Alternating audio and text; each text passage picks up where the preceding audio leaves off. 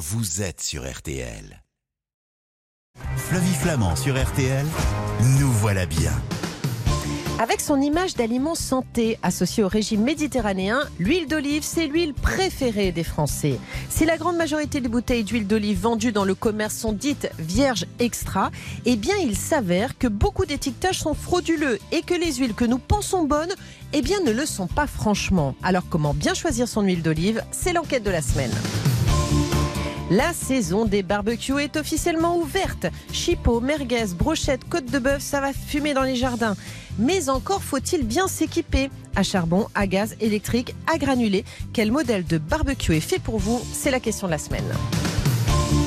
Il est orangé, sa peau est veloutée, sa chair est acidulée. Mmh, mais oui, c'est bien l'abricot. Délicieux, nature, fabuleux, en tarte ou en crumble, l'abricot peut aussi accompagner certaines viandes comme le canard et l'agneau et même sublimer les tagines. Alors comment mettre ce petit soleil vitaminé à volonté dans vos assiettes? Ce sont les recettes de la semaine.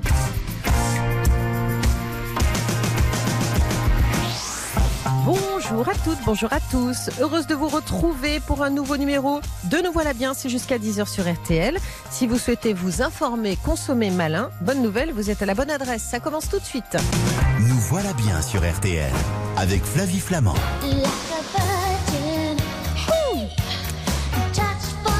A Virgin, ça y est, je viens de comprendre, comme l'huile d'olive vierge extra, Madonna sur RTL. Merci Julien Bonneau, producteur de cette émission, c'est lui qui choisit les musiques.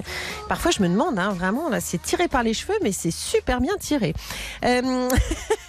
Sylvie Metzeler est notre invitée aujourd'hui. Bonjour Sylvie. Bonjour.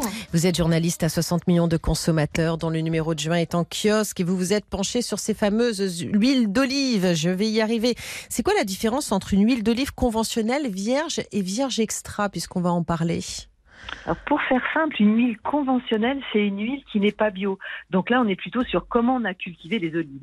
En ce qui concerne les huiles euh, vierges, les vierges extra, on est plutôt dans le procédé de fabrication. Alors il faut savoir que l'on extrait l'huile d'olive par simple pression mécanique.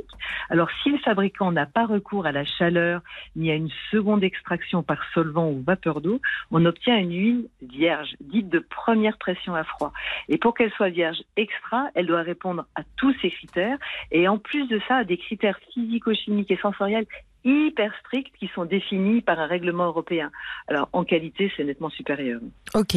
Laquelle est la meilleure pour la santé? Alors, l'huile d'olive, quelle qu'elle soit, est bénéfique pour la santé cardiovasculaire, hein, grâce à sa richesse en oméga 9 et à ses composés euh, phénoliques, vous savez, qui ont des propriétés antioxydantes et anti-inflammatoires. Ok, donc de toute façon, avoir de l'huile d'olive chez soi et, et dans sa cuisine, c'est quoi qu'il arrive une bonne idée. Ça veut dire quoi presser à froid? Alors ça veut dire qu'on a bien écrasé, pressé les olives sans les faire chauffer en même temps. Alors il faut savoir que la chaleur augmente le rendement, mais pas la qualité de l'huile. Donc c'est vraiment en écrasant les, olives qu'on fait de l'huile. Ça paraît idiot, hein ma, question est complètement. Euh, mais... Oui, oui, non, mais souvent, bah, euh, en fait, la, la, vraie différence, c'est souvent la, certains la chauffent, donc euh, vous, vous, avez un meilleur rendement de l'huile, mais vous n'avez pas de perte si vous voulez, mais la qualité est moindre. D'accord, ok. En termes de goût, j'imagine que ça fait la différence. Les qualités gustatives d'une huile d'olive vierge ou extra vierge, on doit tout de suite se rendre compte, non? Euh, oui, alors on s'en rend compte. surtout, la Vierge extra doit avoir une qualité gustative irréprochable. C'est la plus chère. Elle doit être fruitée, amère et piquante. Alors, si on lui trouve un petit goût de rance ou de moisi, on la déclasse euh, d'office en vierge. Alors, il faut savoir quand même que nous, on a trouvé le défaut qu'on appelle moisi humidité terre dans six références quand même. Donc, ça veut dire qu'en la goûtant, on, on, se rend compte, ne serait-ce que d'un point de vue gustatif, que finalement, cette huile vierge extra n'est que vierge. Oui, absolument. Donc en fait, d'accord. Donc c'est comme si on passait d'une 5 étoiles à une 4 étoiles. C'est absolument ça. Et puis vu le prix, euh, vous, vous, aimez mieux pas en général. Cette fameuse huile d'olive vierge extra là, dont on parle, qui est vraiment le, top du top, c'est celle que l'on peut presque, euh, vous savez, par gourmandise, euh, que l'on peut presque laper avec, vous savez, un, petit morceau de pain et puis du sel. Voilà ce que ah font les Italiens en fait. Oui, c'est celle-là. Alors c'est naturellement pas celle euh, qu'on prend pour faire revenir ses légumes. Hein. C'est voilà, c'est toute la différence. C'est vraiment celle que vous mettez dans vos salades, sur votre pain, mais mais euh, mais pas pas pour la cuire, par exemple. Ce serait dommage. Je comprends. Euh, le prix de l'huile, est-ce que c'est un gage de qualité? Puisque vous nous expliquez que certaines huiles vierges présentées comme vierges extra ne sont qu'aux vierges, donc ça doit se ressentir au niveau du prix, j'imagine. Oui, alors en fait non, le prix est pas un gage de qualité. Il hein. faut savoir que la première de notre panel compte parmi les plus petits prix et celles euh, qui sont déclassées sont plutôt sur une fourchette moyenne haute, on va dire, euh, de prix. Ah ok. ça veut rien dire. Les huiles bio, c'est forcément meilleur. Non, pas systématiquement. Hein. Si on a six références bio qui sont bien classées dans notre palmarès, on en a aussi cinq de déclassées. Donc non, non, il n'y a pas de règle. Bon, les huiles vierges extra testées que vous avez déclassées, ce sont lesquelles? Et pourquoi? Bah, En fait, on les a déclassées parce qu'elles avaient des défauts organoleptiques euh, très nets. Hein. C'était le cas de la Cora, la, la Terra Delissa, la Covin Bio, euh, dont, celle-ci d'ailleurs, elle, était carrément rance euh, au goût. Donc ça, c'est déclassement direct.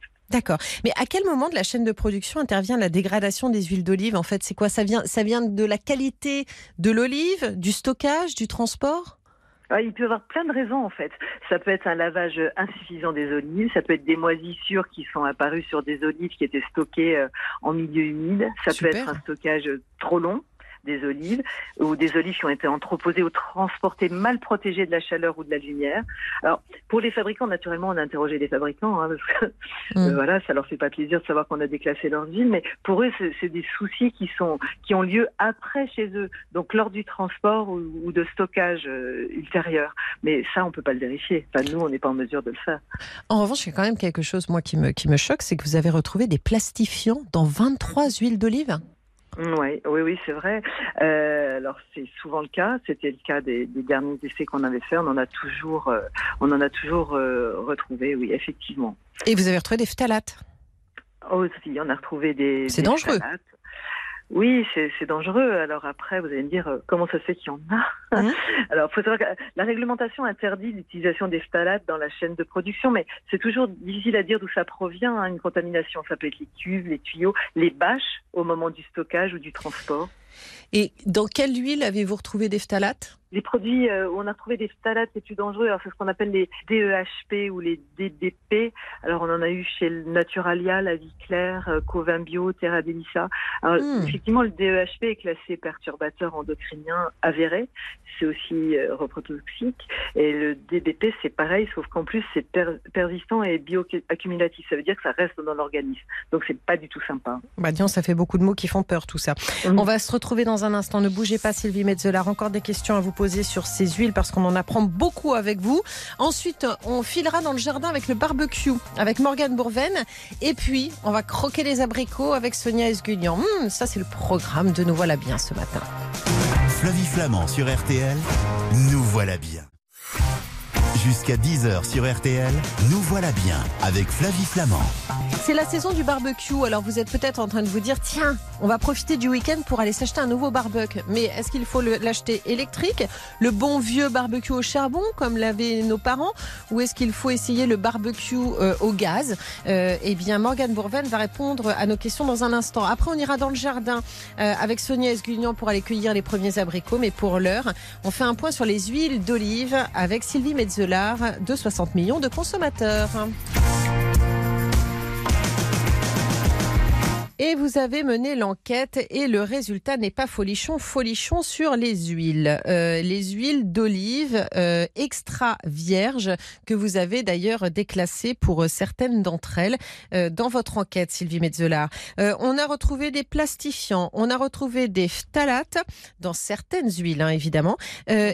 et des hydrocarbures d'huile minérale. Alors là, je n'ai mhm. rien compris. De quoi s'agit-il? Alors c'est ce qu'on appelle les moches et les moas. alors ça ça peut venir euh, des moteurs diesel et des lubrifiants des machines agricoles euh, lors des récoltes, par exemple. Ça peut être aussi pendant le stockage euh, avec les, bâches. Ça peut être la pollution environnementale aussi.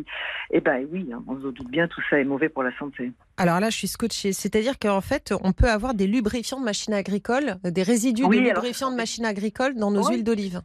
Ah oui, oui, absolument. Alors, ce sont des traces. Hein. Euh, vous n'allez pas avoir la demi-bouteille de lubrifiant non, dans, Non, non, non, j'entends. Enfin, c'est quand même, euh, c'est quand même embêtant. Enfin, c'est parce qu'on attend d'un produit dont on se mm. dit en plus que c'est un produit super bon pour notre santé. Quelles sont les marques qui sont concernées par euh, ces hydrocarbures? Simplement bon et bio, d'Aldi, Bio Village et Carapelli Bio. On en a, on a trouvé des traces.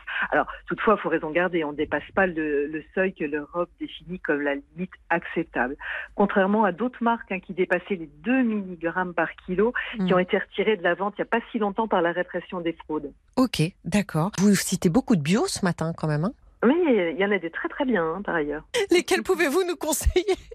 Là, vers, vers, quoi puis-je me tourner euh, un peu les yeux fermés? Sur notre palmarès, on en a quand même euh, la moitié qui ont entre 13 et 16 sur 20, donc il y a des très bonnes notes.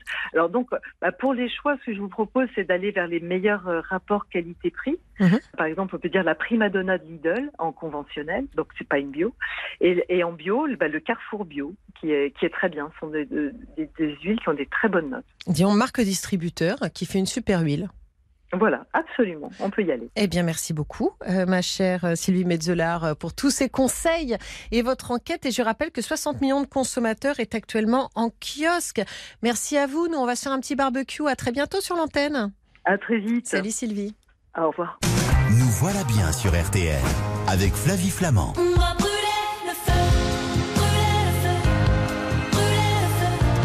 Si Juliette Armanet avait imaginé en écrivant cette émission brûler le feu qu'elle introduirait un sujet sur les barbecues, franchement. Bonjour Morgane Bourven. Bonjour. Bienvenue sur RTL. Vous êtes journaliste au magazine Que choisir, dont le numéro de juin est actuellement en kiosque. Bah, c'est quand même la saison du barbecue là qui s'ouvre. Oui, ça y est, après un printemps un peu pluvieux, on va enfin pouvoir profiter un peu des barbecues. Voilà. Alors moi, je suis toujours un peu perdue dans les barbecues. Hein. Un charbon, à gaz, électrique, euh, à pellets. J'avoue que je suis complètement euh, paumée. Quels sont les différents types de barbecues qui s'offrent aux, consommateurs? Effectivement, il y en a, il y en a vraiment beaucoup, et en plus, euh, ils vont de 15 à plusieurs milliers d'euros. Donc c'est assez difficile de faire son choix. Alors il y a les plus simples qui sont les barbecues à charbon, pardon, que tout le monde connaît, qui sont qui sont ceux qui donnent vraiment ce goût caractéristique de viande grillée qui sont moins pratiques à utiliser au quotidien parce qu'il faut un peu de temps pour que les braises euh, soient chaudes, etc. Mmh. À côté de ça, il y a des euh, systèmes à gaz ou électriques qui ont l'avantage de cuire les aliments très rapidement et de façon beaucoup plus précise. Donc c'est pour ça qu'ils sont de plus en plus de succès aujourd'hui. D'accord, ok. Euh, c'est vrai que le, barbecue à charbon, c'est le barbecue à papa, quoi. Hein euh, C'était euh, le sac de charbon, la grille, un barbecue tout simple. Et en fait, ces dernières années, je trouve qu'on a vu une sorte d'explosion du barbecue, un petit peu à l'américaine, je dirais, comme dans les séries. Oui, alors il y a les barbecues américaines, il faut faire attention puisque souvent ils ont tendance à fumer et à cuire la viande à, plus basse température que ce que nous on est habitué en, France. Donc, euh, par exemple, les barbecues à granulés qui, qui arrivent, euh, ou, à, ou à aussi, hein, les, noms, les deux, les deux se disent. Euh, on en a testé un. Alors, en termes de qualité, c'est vraiment très bon, mais on retrouve pas forcément le goût, le goût caractéristique qu'on aime bien. Donc, il faut vraiment faire attention au moment de, au moment d'acheter. Mhm. Et il faut aussi se souvenir que ces barbecues à granulés n'utilisent pas les granulés qu'on utilise pour les poêles à granulés, pour le chauffage. Donc si vous en achetez un, faites attention parce qu'ils seront parfois difficiles à trouver en boutique, ces granulés spécifiques pour barbecue. Et ils coûtent cher ces granulés? Ils coûtent, oui, ils coûtent assez cher. Ils coûtent deux à quatre fois plus cher que des, que des granulés pour chauffage, donc euh, de l'ordre de 40 euros le sac. D'accord, ok. Le, barbecue le moins cher, c'est le barbecue au charbon Oui, alors c'est vraiment le barbecue au charbon. On trouve des modèles à partir de, de 15 euros, alors vraiment des, modèles low cost, hein, sans aucune option, etc. Juste une grille et, euh, une zone pour, mettre le charbon. Euh, les barbecues électriques sont aussi, euh, aussi accessibles. On en trouve à partir d'une cinquantaine d'euros. Donc ça peut être aussi un, un, bon choix si vous êtes par exemple en copropriété. D'accord. Alors justement, quelles sont les règles en copropriété? Alors en général, dans les copropriétés, dans, le, dans les immeubles de manière générale, euh, seulement les barbecues électriques sont autorisés parce qu'ils ne dégagent pas de fumée. Euh, alors, contre, il faut, il faut dans tous les cas vérifier votre règlement parce que certaines copropriétés interdisent tous les types de barbecues, même les barbecues électriques. Dans ce cas-là, la petite astuce qu'on vous donne, c'est de prendre un, un, barbecue de table euh, qui sont toujours acceptés, même sur les balcons ou sur les terrasses, parce qu'en fait, ils sont considérés comme des appareils électroménagers d'intérieur. Barbecue ou plancha Comment on fait ce choix? C'est vraiment une, une question de cuisson? Alors c'est une question de cuisson, une question d'usage. Euh, la, la, plancha en fait va permettre de saisir la nourriture sans contact direct avec la flamme et permet aussi de cuire des aliments beaucoup plus fragiles comme euh, des légumes, des poissons, etc. Donc en, en fait vous pouvez, euh, suivant ce que vous voulez cuire et suivant la façon dont vous voulez cuire, choisir le barbecue ou la plancha, sachant que les deux ne sont pas incompatibles parce que la plancha en fait peut être un accessoire du barbecue. Voilà, exactement. Euh, on se retrouve dans un instant. J'ai encore des questions à vous poser. Morgane Bourven, euh, vous avez mené l'enquête, vous avez euh, euh aussi comparé ces fameux barbecues. Vous allez nous donner les résultats dans un instant sur l'antenne d'RTL. Ensuite, Sonia Esgulian viendra nous parler des abricots. Nous voilà bien sur RTL avec Flavie Flamand. Nous voilà bien sur RTL. Avec Flavie Flamand. On est toujours heureux de retrouver les abricots sur les étals des marchés. On se dit, ah, ça y est, c'est le printemps, c'est l'été, les beaux jours arrivent. Mais en général, on les croque, on ne sait pas trop quoi en faire. Eh bien, Sonia Esgulian a plein de conseils à nous donner. Mais pour l'heure, on est au barbecue. Et c'est qui qui fait le barbecue? Eh bien, c'est Morgane Bourvel. Morgane Bourven, ce n'est pas vous qui faites le barbecue, mais en revanche, vous vous y êtes euh, beaucoup intéressé pour votre enquête dans le magazine Que choisir actuellement en kiosque. Bon, barbecue, plancha, vous nous avez dit quelque chose d'intéressant quand on s'est quitté il y a un instant, c'est que finalement la plancha peut être aussi un élément du barbecue. Donc, euh, ce n'est peut-être pas utile d'acheter une plancha tout court, euh, mais peut-être juste euh, en fait euh, un accessoire hein, que l'on peut rajouter sur son barbecue et qui nous permet de cuire en mode plancha. Maintenant, en termes de cuisson, si on reste sur le barbecue, lequel nous propose une viande plus saine, une cuisson meilleure pour la santé? Déjà, en termes de cuisson, il faut dire que tous les barbecues qu'on a testés donnent satisfaction. Hein. Dans tous les cas, la viande sera bien saisie, bien grillée, etc. Les différences de, de notes dans notre test sont surtout liées au, à l'utilisation aux accessoires, etc. En, termes de cuisson euh, saine, c'est vrai qu'il y, a, des inquiétudes, notamment euh, concernant la cuisson au charbon. On se demande si, euh, si ça rend, la viande cancérigène, si la fumée est, toxique, etc. Donc, je vais rassurer les auditeurs, la cuisson même au charbon n'est pas dangereuse à condition de faire attention. Donc, il faut faire attention que les flammes ne touchent pas la viande. C'est ça, en fait, qui carbonise et qui crée euh, une molécule cancérigène.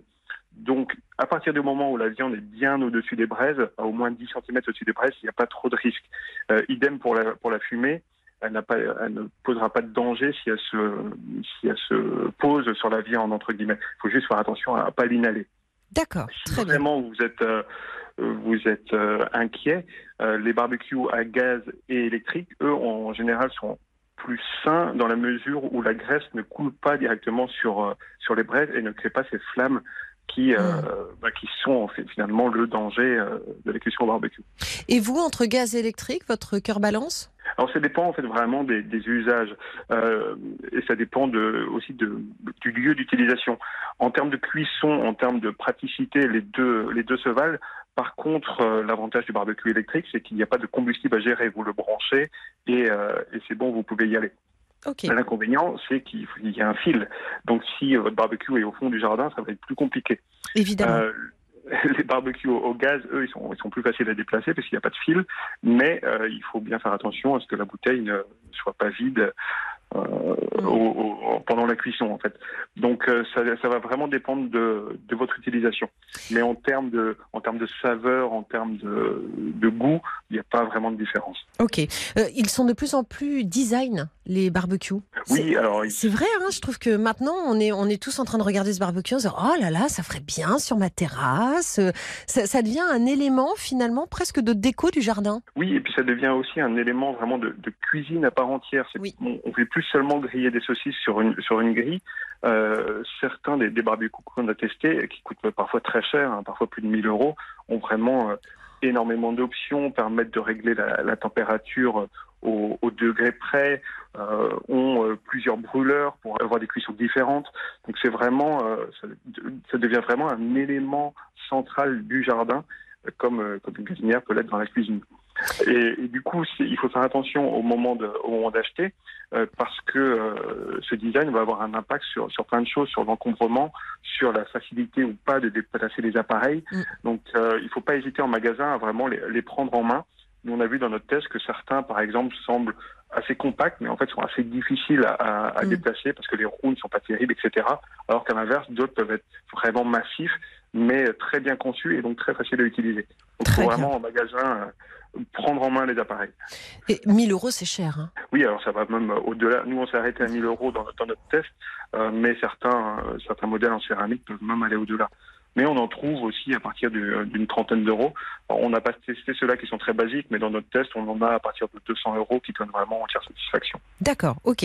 Bon, allez, lesquels sont les plus faciles d'utilisation et se nettoient facilement? Alors, il y a le, Weber euh, Performer Premium qui à charbon, que, qui a une très très bonne note dans notre test, plus de 17 sur 20. C'est assez rare dans les tests de que choisir d'ailleurs d'avoir de, de, telles notes. Euh, vraiment très facile à utiliser, euh, excellent en termes de cuisson. Oui. Il y a également un autre coping gaz Onyx 4S qui lui est euh, à gaz, qui est pareil, vraiment euh, quasiment parfait, qui coûte un peu plus cher, qui coûte 900 euros par contre. D'accord, ok. Les barbecues de votre étude qui ont le moins convaincu? Alors, en termes de cuisson, comme je disais euh, tout à l'heure, tous sont convaincus. Il y en a un, par contre, qui a une plus mauvaise note, c'est l'Epson de Barbecook, qui est en fait un, barbecue assez spécifique puisqu'il a une forme unique de, de fût métallique. Euh, donc c'est vraiment un fût avec une grille au sommet. C'est un parti pris euh, assez intéressant en termes de design. Hein. Ça va plaire vraiment aux fans de design industriel. Mais par contre, il a perdu en route quelques caractéristiques euh, bien utiles qu'on trouve maintenant sur les, sur les autres barbecues. Il n'y a pas de thermomètre, il n'y a pas de couvercle de cuisson, il n'y a pas d'espace de rangement, etc. Donc c'est pour ça qu'il est un peu moins bien noté dans, dans notre test. Mais, euh, mais voilà, c'est vraiment un parti pris du fabricant. Euh, Et il est cher? Alors, il est à 269 euros. D'accord. C'est moins cher que d'autres dans notre test. Euh, nous, on trouve quand même que, vu l'absence en fait de toute option, euh, ça reste quand même cher pour un bidon avec une grille au sommet. Euh, bah voilà, voilà c'est effectivement extrêmement bien résumé. Morgane Bourven, merci beaucoup pour tous vos conseils. Il faut acheter que choisir en kiosque hein, si vous avez envie d'en savoir encore plus. Et puis, il n'y a pas que le sujet sur le barbecue, évidemment, dans votre magazine. Merci beaucoup, Morgane. À bientôt sur l'antenne d'RTL. Merci, au revoir. Nous voilà bien sur RTL avec Flavie Flamand. Soleil jaune et vermeil comme un gros abricot dans un simple appareil cuivré or sur ta peau. Bonjour ma chère Sonia Esgulian. Bonjour Flavie. Comment allez-vous Sonia? Bah Bien, c'est très sensuel cette musique, génial. C'est Marcel Amont. qui nous ah, chante sa samba d'été. Vous êtes cuisinière, vous êtes auteur, vous êtes journaliste. On adore votre page Instagram, on adore vos livres. Le goût de l'imprévu aux éditions Flammarion, c'est le dernier. C'est aussi comme ça que vous aimez la cuisine. Euh, Sonia, euh, c'est euh, c'est la cuisine de l'aventure. Et vous regardez toujours un petit peu quels sont les produits de saison et vous arrivez à en faire des super recettes. Et là, l'abricot est de retour. Ah oui, là c'est vraiment la fête. Hein. On dit aussi que c'est une prune d'Arménie, l'abricot. Ah oui, ça c'est pour me faire un petit peu plaisir. En fait, c'est pas vraiment une prune d'Arménie, mais comme euh, elle a été acclimatée euh, sur les plaines du mont Ararat, euh, cette fameuse prune d'Arménie qui est un abricot, les scientifiques lui ont donné un nom, son nom scientifique c'est Prunus armeniaca. C'est très joli. Et comment l'appelaient les Perses? Alors là, c'est encore plus poétique, l'œuf du soleil, parce qu'en fait, c'est vraiment le fruit qui est gorgé, gorgé de sucre pour l'été. Et ça, ça ressemble vraiment à des petits soleils dans notre cuisine. Bah, justement, le soleil, vous allez le mettre dans nos assiettes avec plein de recettes. Ce sera dans un instant dans la suite de Nous voilà bien. On va vous parler donc euh, de l'œuf du soleil, l'abricot. On peut s'en faire euh, euh, des salades de fruits, des sorbets, des tartes et on peut même rajouter l'abricot à des plats salés. Mmh, c'est dans un instant avec Sonia Esgulian. Flavie Flamand sur RTL, nous voilà bien. Jusqu'à 10h sur RTL, nous voilà bien avec Flavie Flamand. Les abricots sont de retour et c'est Sonia Esgulian qui nous donne plein d'idées pour le cuisiner. Sonia Esgulian, est-ce qu'il faut en profiter très très vite de l'abricot parce que euh, sa saison est de courte durée? Ah, je pense que c'est, avec la cerise, une des plus courtes saisonnalités de, l'été. En fait, on va le trouver euh, là ces jours-ci. Les premiers arrivent, celui de la vallée du Rhône. Ensuite, on va avoir celui du Roussillon. Mais il faut vraiment se dépêcher parce que fin juillet, début août, on, a déjà presque plus d'abricots vraiment top. D'accord. Euh, on peut les, les congeler, les abricots? Alors ça, c'est magique. J'adore les, choses qui, permettent de faire des réserves. Les oreillons d'abricot, on va couper l'abricot en deux. On va obtenir donc deux oreillons qu'on va poser sur un plateau ou un grand plat avec du papier sulfurisé et on met au congélateur. Pourquoi on fait ça? Pour récupérer après tous les oreillons d'abricots. On va les mettre dans une boîte ou dans un sac zippé et ça permettra de prélever la quantité d'abricots qu'on veut. Si par exemple on a envie de se faire une super tarte aux abricots à Noël, eh ben, on aura quelques abricots euh, euh, parfaits comme ça pour récupérer. Je vais vous faire une confession, Sonia. Je peux adorer l'abricot comme je peux être déçue par l'abricot. Je... Ah oui, je trouve qu'il y a des abricots qui sont délicieux, qui sont euh, juteux, qui sont fruités à souhait. Et parfois, il y a des abricots qui sont euh, farineux, euh, qui n'ont pas de goût, qui font un peu la tête. Alors bon, là, je vais peut-être vous offenser, mais, mais, mais j'ai du mal à m'y retrouver d'abord dans les différentes variétés d'abricots.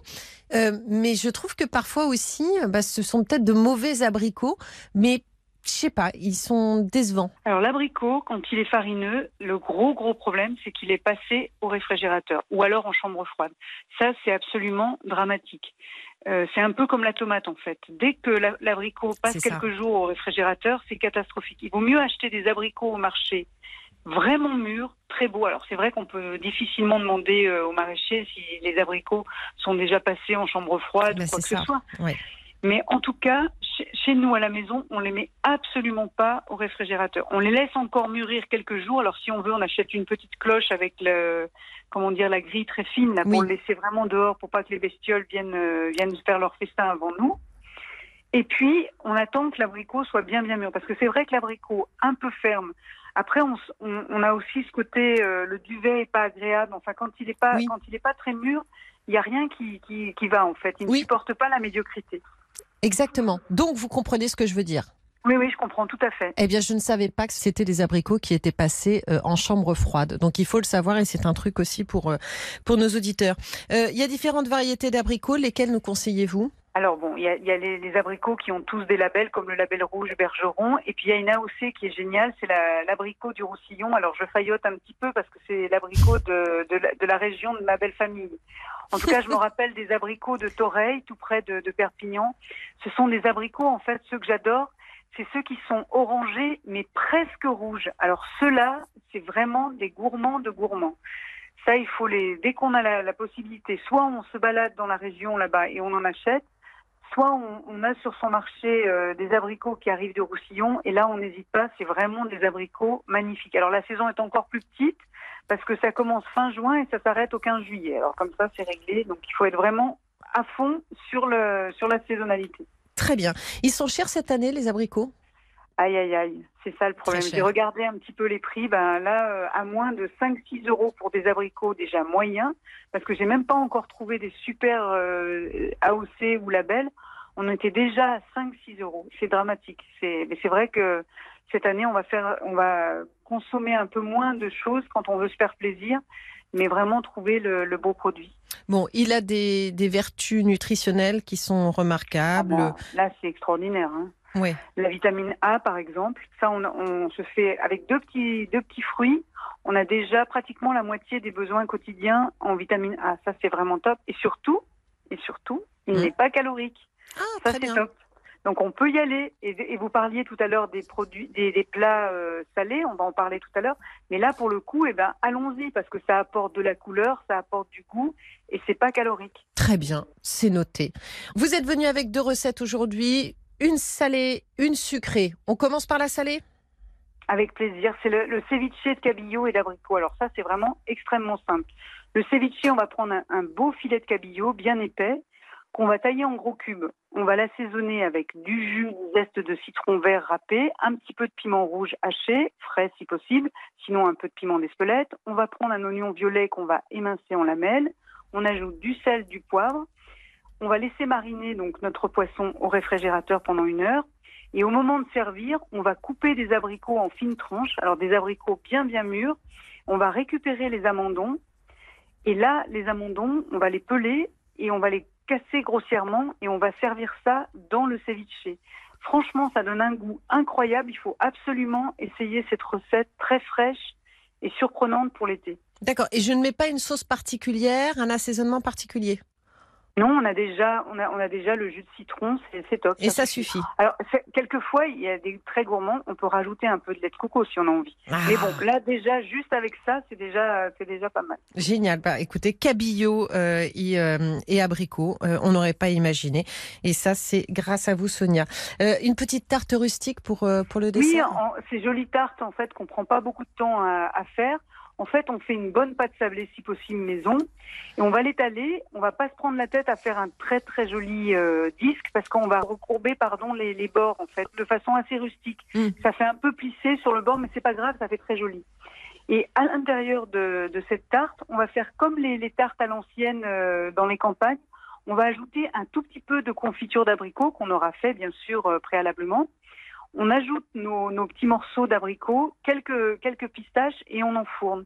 Et là, ça fait une tarte qui ressemble un petit peu. Alors le goût, moi, ça me fait penser aux chaussons. Quand on fait des petits chaussons aux pommes ou des, ah petits chaussons aux abricots, il y a à la fois ce côté, mais avec la, confiture, on n'y pense pas, mais ça fait un petit duo qui est assez formidable.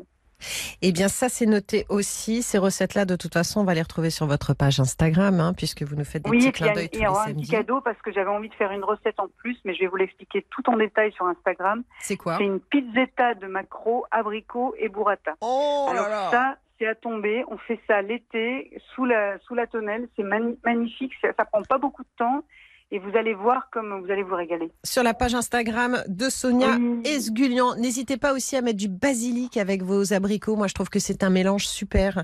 Euh, j'adore hein, euh, l'abricot et le basilic. Ah bah, l'abricot, il aime, il adore. Euh, je sais pas si on a le droit de continuer encore très longtemps, mais l'abricot adore les herbes aromatiques. Si vous faites des barbecues, des plants de chat, vous faites des petites, comment dire, des petites brochettes avec du romarin, c'est à tomber, ou de la sarriette. Oh là là, on va se régaler grâce à vous. Merci beaucoup, ma chère Sonia. Je vous embrasse.